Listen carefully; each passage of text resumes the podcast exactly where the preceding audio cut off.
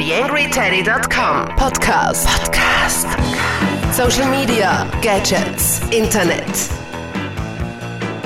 Hallihallo zur tatsächlich 59. Ausgabe des TheAngryTeddy.com Podcasts. Diesmal wieder mit einer Interviewsendung. Niemand geringer als Anne Grabs, Mitautorin des Social Media Bestsellers Follow Me, hat sich meinen Fragen gestellt mit mir ein bisschen geplaudert. Natürlich über ihr Buch, aber auch über die Zukunft von Social Media und einige Dinge, die so in ihrem täglichen Umfeld und Arbeitsumfeld als Social Media Konzepterin auftauchen. Dann darf ich mich ganz herzlich bedanken bei meiner Podcast-Partnerschaft für diese Ausgabe. Kein geringerer als der falsche Hase. Warum falsch das neu richtig ist. Die alten Regeln des Marketing und der Werbung bedingt. Gerade im Internet und im interaktiven Web nennt man es nun Web 2.0 oder Social Media, gelten andere Spielregeln. Mehr zum falschen Hasen unter www.derfalschehase.at. Dann wie immer ein kleiner Aufruf in eigener Sache. Der TheAngryTeddy.com Podcast wächst und gedeiht, das freut mich. Aber je mehr Leute von euch Rezensionen schreiben, Bewertungen abgeben und natürlich diesen Podcast weiterempfehlen, umso mehr dieses Projekt auch weiterentwickelt werden und sich weiterentwickeln. Und ich würde sagen, ran an die Tasten und die eine oder andere Rezension auf iTunes schreiben. Aber jetzt ab ins Interview mit Anne Grabs. Am Mikro für euch wie immer Daniel Friesenecker. TheAngryTeddy.com Podcast. Podcast. Nähere Informationen auf TheAngryTeddy.com oder auf Facebook.com slash TheAngryTeddy. Was lange währt, wird endlich gut. Anne Grabs bei mir im Podcast. Hallo Anne. Hallo Daniel. Ich habe jetzt vorher extra noch einmal nachgesehen. Wir sind tatsächlich seit Anfang Februar bezüglich dieses Interviews äh, in Kontakt. Äh, für, für die Hörer und Hörerinnen, die dich nicht kennen sollten, wobei aufgrund des Buchs, über das wir dann gleich noch sprechen werden, werden es doch einige sein. Äh, erzähl kurz von dir selbst. Wer bist du? Was hast du mit Social Media zu tun? Ja, also ich bin die Anne Grabs, Autorin von dem Buch Follow Me und bin gelernte Werbekauffrau. Das hat in Köln stattgefunden und habe mich dann im Bereich Online-Marketing, Social Media Marketing spezialisiert auf selbstständigen Pfaden und bin nebenbei noch studierte Pädagogin. Alles klar, du hast es schon, schon angesprochen, Co-Autorin des äh, Buchs Follow Me, eben gemeinsam mit Karin Patrick Banur. Erzähl ein bisschen über das Buch. Ist ja recht umfangreich, was da vor mir am Tisch liegt. ja. Ähm, ja, also bei dir liegt ja die Neuauflage auf dem Tisch ähm, und äh, wir hatten eben die Möglichkeit, das noch einmal zu bearbeiten, nachdem sich die Erstauflage gut verbreitet hat, worauf wir natürlich sehr stolz sind. Und es war so, dass der Verlag ähm, auf Karim speziell zugegangen ist und ihn gefragt hat, ob er so ein Buch schreiben möchte. Und Karim hat gesagt, er macht es, aber er macht es nicht alleine, sondern nur mit mir. Und dann sind wir gestartet und dann war das ein relativ umfangreiches äh, Projekt. Also ich habe das auch ein bisschen unterschätzt. Ich dachte, ach, das schreibe ich so in zwei, drei Monaten. Und naja, am Ende war es ein Dreivierteljahr, was immer noch sportlich war für die 460 Seiten. Und jetzt habe ich noch mal drei Monate investiert in die Neuauflage. Äh, ich kann mir vorstellen, äh, wenn man so eine zweite Auflage eines Buchs macht, das doch so ein bisschen zum Standardwerk geworden ist für die Leute, die, die sich mit Social Media beschäftigen. Äh, da tut sich einiges. Und ihr habt ja eben auch stark erweitert, steht zumindest auf dem Einband des, des Buchs, aber du hast jetzt gerade von äh, 460 Seiten, habe ich glaube ich, ja. in Erinnerung gesprochen. Wenn ich jetzt nachschaue, dann bin ich weit über 500 Seiten. Wonach sucht man die Inhalte aus, äh, die eben dann von Auflage 1 auf 2 kommen? Ja, wir haben ja in dem Buch schon die Struktur ein Stück weit vorgegeben. Also wir teilen ein in diesen strategischen Zugang, gehen dann auf die einzelnen sozialen Netzwerke bis hin zu Spezialthemen oder tiefergreifende Themen wie äh, Social Commerce und Crowdfunding oder Crowdsourcing. Und ähm, die Themen sozusagen geben ja schon ein bisschen vor, wie man sich informiert. Und ich habe einfach ganz klassisch ähm, in meinem Twitter-Channel habe ich eben fünf Keywords, die ich äh, regelmäßig abonniere, wo ich mir halt Sachen anschaue und dann wird mir aber auch durch die sozialen Netzwerke, in denen ich aktiv bin, viel zugespielt. Und man beschäftigt sich ja in diesen einzelnen Kategorien und Themen und Kapiteln ja das ganze Jahr über auch damit und sucht immer wieder relevante Links raus, die wir dann auf unserer Facebook-Seite posten oder auch in einem Blogbeitrag verbloggen sozusagen. Und äh, dadurch war das eigentlich relativ einfach, da am Laufenden zu bleiben. Aber es ist schon, es ist schon sehr, sehr viel Inhalt und man muss auswägen und die richtigen Sachen finden. Und ich entdecke auch immer wieder Studien, die jetzt vielleicht im letzten Jahr oder gerade im März 2012 rausgekommen sind, die dann leider nicht mehr drin sind. Aber das Schöne an Social Media ist, dass die ja auf der Facebook-Seite dann gepostet werden können. So ist es. Jetzt ein bisschen provokant gefragt. Äh, du hast es selbst äh, erwähnt, du hast natürlich sehr viele äh, Social-Media-Kanäle und Dinge abonniert, um dich selbst zu informieren. Wie zeitgemäß ist eigentlich noch ein Buch, das ja in gedruckter Form dann doch schnell wieder veralten kann. beispielsweise Facebook hat ja in den letzten Wochen wieder jede Menge an Änderungen vollzogen, die dann selbstverständlich nicht in das Buch sofort einfließen können. Ja, also bei Facebook haben wir da definitiv, das ist das einzige Manko sozusagen, dass wir da nicht zumindest noch relativ aktuell sein können. Also wir haben jetzt auch die, die Buchherausgabe, also wenn, wenn es wieder eine Neuauflage geben sollte, was schön wäre, dann würden wir diesen Veröffentlichungstermin ein bisschen später legen, so April 2012, mhm. weil im Mai, äh, März, Entschuldigung, immer diese Konferenz ist und äh, da immer wieder die neuesten Updates rausgegeben werden und dann immer gerade dann, also wir haben wirklich kurz vor Druck nochmal Sachen reingenommen und das ist natürlich echt, äh, das ist auch für den Autor sehr stressig und für den ganzen Verlag und das Lektorat und macht dann eigentlich keinen Spaß mehr. Es soll ja auch Spaß machen. Ähm, deswegen würden wir das verschieben. Aber ich finde, dass das Buch auf jeden Fall den Vorteil bringt, dass der Leser einfach so ein Kompendium hat. Also was, mhm. was, was er, was ihn an die Hand, was man ihnen an die Hand geben kann und sagen kann, okay, das ist sozusagen der Rundumschlag, das musst du alles für dich abklären, ob das, ob das für dich wichtig ist.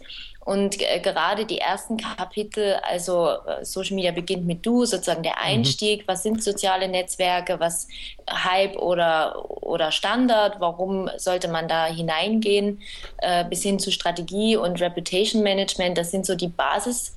Dinge und dann geht es in die einzelnen Social Networks und da, ja, wie gesagt, ähm, kann man nicht immer überall aktuell sein. Aber auch beim Mobile Marketing und Social Commerce äh, haben wir die Kapitel so geschrieben, dass sie von der Grundidee her auch noch ein Jahr später, anderthalb Jahre später aktuell sind. Deswegen sage ich auch, dass die Erstauflage, wer die gelesen hat oder sich jetzt bestellt oder durch die Uni an diese Auflage nur kommt, dass das trotzdem relevant ist und in Ordnung ist, wenn man die liest, weil die Zugänge zu den Themen bleiben die gleichen ich habe vorher extra noch reingeblättert und habe mir auch das Facebook äh, durchgelesen und da seid ihr ja höchst aktuell, weil im, äh, im also in dem Absatz, in dem es um äh, Landing Tabs und Welcome Tabs geht, habt ihr natürlich die Timeline schon drinnen. Also ich fand das durchaus beachtlich, weil da muss es echt um Stunden gegangen sein. Ja, so ungefähr war es wirklich. Aber das hat Karim sehr, sehr gut gemacht. Also Karim ist für das Kapitel soziale Netzwerke zuständig. Äh, und das hat er noch gut nachgearbeitet. Auf ja. jeden Fall. Kommen wir vielleicht so ein bisschen in dein, dein persönliches Tun. Du bist ja selbst äh, als Konzepterin äh, aktiv und äh, hast ja da auch natürlich mit Kundenanfragen und Kundenwünschen zu tun. Mhm. Was sind so die äh, Stolpersteine bzw. Anfragen, äh, die die Kunden so am öftesten an dich richten? Stolpersteine eigentlich weniger. Also es geht wirklich darum, äh, viele Unternehmen haben schon angefangen, wollen jetzt das Ganze optimieren. Dann geht es manchmal einfach nur darum, äh, die Fanzahl zu erhöhen und das äh, User Engagement zu erhöhen. Und dafür überlege ich mir dann eben Sachen, Konzepte und setze das um. Es kommt aber auch auf die Größe des Unternehmens an. Also ähm, ich betreue gerade einen B2B-Kunden und ähm, da geht es um ganz andere Entscheidungen. Also da berät man darüber, wie der Gesamtauftritt ins, im Social Web sein soll, weil solche Unternehmen können eben nicht einfach äh, drauf losmachen, sondern müssen sich das genau überlegen. Und da, daran knüpfen sich eben viele Entscheidungswege und das ist dann eher ein langwieriger Prozess. Macht aber auch wahnsinnig viel Spaß, solche Unternehmen zu betreuen und ihnen zu helfen, den Weg richtig zu gehen. Meine äh, persönliche Erfahrung ist, dass da ganz viel äh, an der Kultur des eigenen Unternehmens passieren muss, bevor man äh, dann wirklich mit diesen Social Media Dingen beginnen kann. Also ich habe da durchaus selbst ein paar Kundenprojekte, wo es gar nicht so einfach ist, äh, ein Posting einfach abzusetzen, weil es da immer noch naja, sagen wir, verkrustete Strukturen gibt, die äh, immer noch so in einer Freigabementalität drinnen sind. Wie, wie geht es dir mit solchen Unternehmen oder kennst du das aus deinem Tun? Ja, das kenne ich auch. Das ist auf der einen Seite verständlich. Also ich habe da durchaus auch wirklich Verständnis für das Unternehmen, das jahrelang so agiert hat und, und möchte es auch nicht sozusagen dem Unternehmen vorwerfen, sondern suche eben den Umgang, den Lösungsweg da auf der einen Seite den Kunden mitzunehmen auf dieser Reise in, in, in den Dialog auf Augenhöhe und ihm das ein Stück weit auch die Angst vor, vor negativen Kommentaren oder Angst vor Kritik zu nehmen. Denn in den wenigsten Fällen gibt es ja wirklich Kritik, es sei denn, es ist hausgemacht, wie letztens bei ähm, Fressnapf. Ja. Hast du das mitbekommen? Fressnapf, die, die, die Kampagne.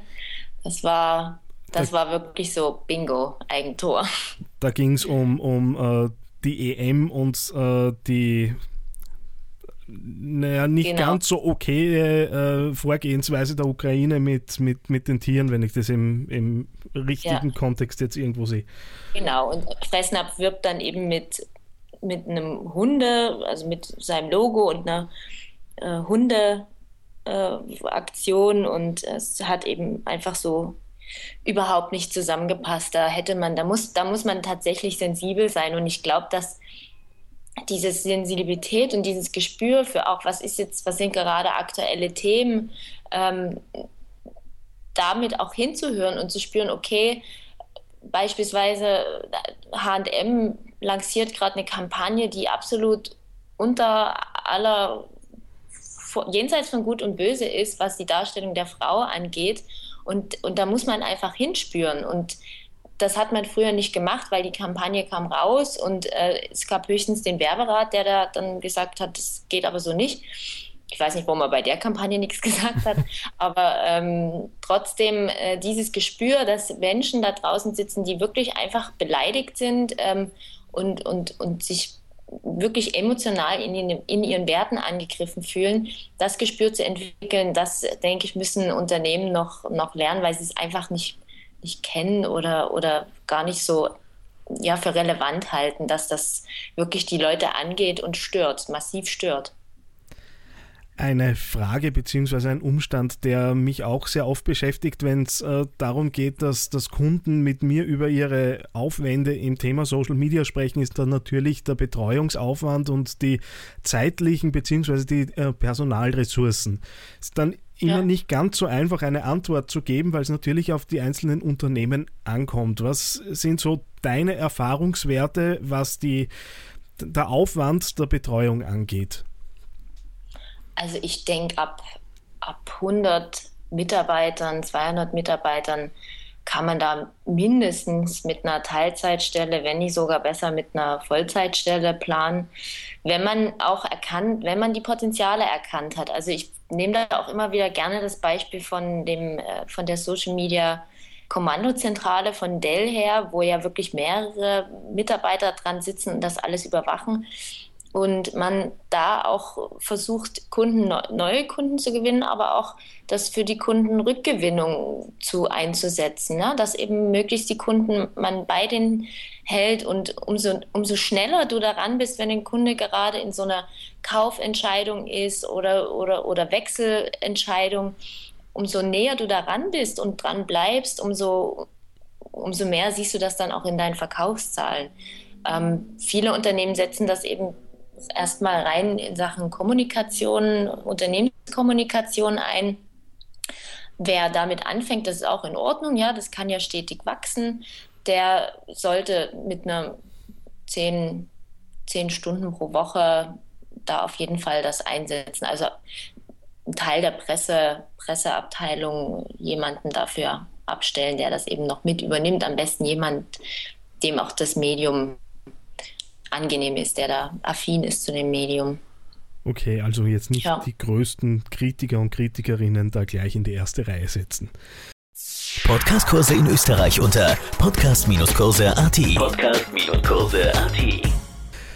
Ähm, Lass uns noch so ein bisschen in die Zukunft blicken, beziehungsweise äh, so den, die Glaskugel bemühen. Ich, wir haben ja im Vorgespräch ein bisschen über die Next gesprochen und äh, ich komme schon auch mit dem Thema äh, Internet of Things und Social TV nach Hause. Also das sind so die Themen gewesen, die mir jetzt äh, am präsentesten geblieben sind.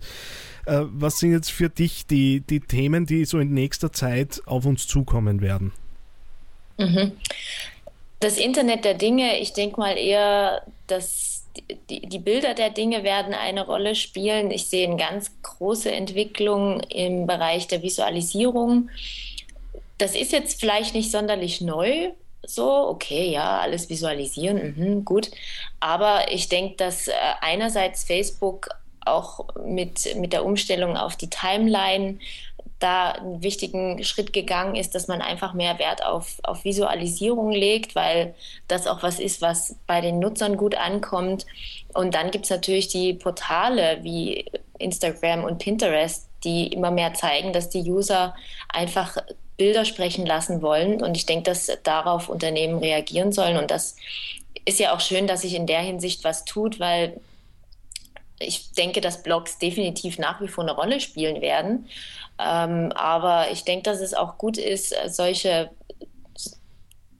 also Themen visuell zu kommunizieren, bietet auch die Möglichkeit, emotional zu kommunizieren. Also ich denke, beides ist, spielt eine wichtige Rolle, aber da, das sind so eigentlich so Hands-on-Sachen. Das ist jetzt nicht so, ja, okay, und äh, übermorgen wird alles äh, da draußen mit Barcodes versehen, mit QR-Codes und, und die Welt klickt nur noch herum. Ich meine, das sehen wir sowieso in unserem wirklichen Leben, dass, äh, dass man ständig Leute sieht, die im, im Alltag vor ihrem Handy sitzen mhm. und sobald sich eine Minute der Ruhe ergibt, äh, sei es im Park oder sonst wo, schon sitzen die Leute wieder vor ihren iPhones.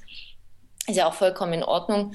Aber ich denke, so in Sachen Social Media Marketing für Unternehmen, da geht es darum, einfach hands-on Visualisierung, Dinge nochmal mehr für die Zielgruppe visualisiert aufbereiten. Das sehe ich auf jeden Fall als, als Thema.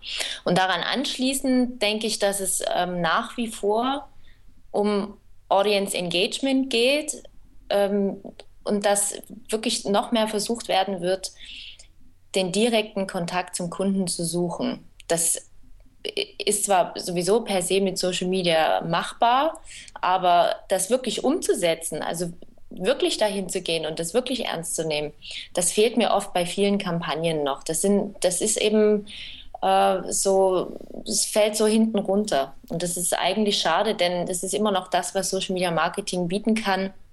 Geh zu deinem Kunden, sprich den an, sag, hey, hier, das ist mein Produkt, wie, wie findest du das? Sag mir mal dein Feedback dazu und wie, wie kann ich dich dafür begeistern, für, die, für mein Produkt oder für meine Sache, für meine Marke. Das, denke ich, ähm, wird mit vielen äh, Gamification-Ansätzen auch bewerkstellbar sein. Äh, da denke ich, wird, werden sich viele Agenturen und viele Marketers was einfallen lassen, wie sie die Aufmerksamkeitsschwellen der User trotzdem noch für sich gewinnen. Da können wir sicher sein. Anne, ich darf mich recht herzlich bedanken für deine Zeit. War ein äh, ausgezeichnetes und großartiges Gespräch. Danke, hat mir auch sehr viel Spaß gemacht. Und ich hoffe, dass bis zum nächsten Gespräch nicht so viel Zeit vergeht wie bei der Anbahnung dieses Gesprächs. Nein, wir werden klar. auf jeden Fall öfter miteinander über das Social Media Marketing und anderes quatschen. Perfekt. Dann bis bald. Bis bald. Tschüss. YangryTeddy.com Social Media Podcast. Ich darf mich einmal mehr fürs Zuhören bedanken. Wie immer so der obligate Blick hinter die Kulissen von TheAngryTeddy.com. Im Moment schaut so aus, dass ich da jede Menge an Teil- und Zusatzprojekten mir selbst an die Backe geklebt habe. Gibt da das eine oder andere Blogprojekt, das ich starten möchte, rund um Social Media Nachhilfe.at scheint es auch so zu sein, dass es da so ein kleines Nebenprojektchen gibt. Der sub-urban.podcast entwickelt sich ja auch schön langsam und gut, also kommt jetzt von den äh, Zuhörerzahlen schön langsam in die Höhe. Der P2 Podcast, der Podcast für Podcaster, ist mittlerweile auch mit der ersten regulären Sendung draußen. Also Fahrt wird mir auf gar keinen Fall. Wie es jetzt mit den nächsten Sendungen rund um den Teddy ausschaut, weiß ich noch nicht ganz im Detail. Es gibt so den einen oder anderen, den ich auf der Interviewliste habe. Das Interview mit Mario Rader, das ja damals von der Qualität her, naja, eher suboptimal war, werden wir wiederholen und nachholen und natürlich um Neuigkeiten ergänzen. Natürlich und selbstverständlich wird das so sein. Also, einiges los auf theangryteddy.com und in dessen Umfeld. Freue mich, wenn ihr das Ganze auch mit Rezensionen äh, und Likes honoriert. Selbstverständlich noch einmal der Dank an meinen Podcast-Partner für diese Ausgabe, der falsche Hase. Ich bin raus. Am Mikro war für euch wie immer Daniel Friesenecker.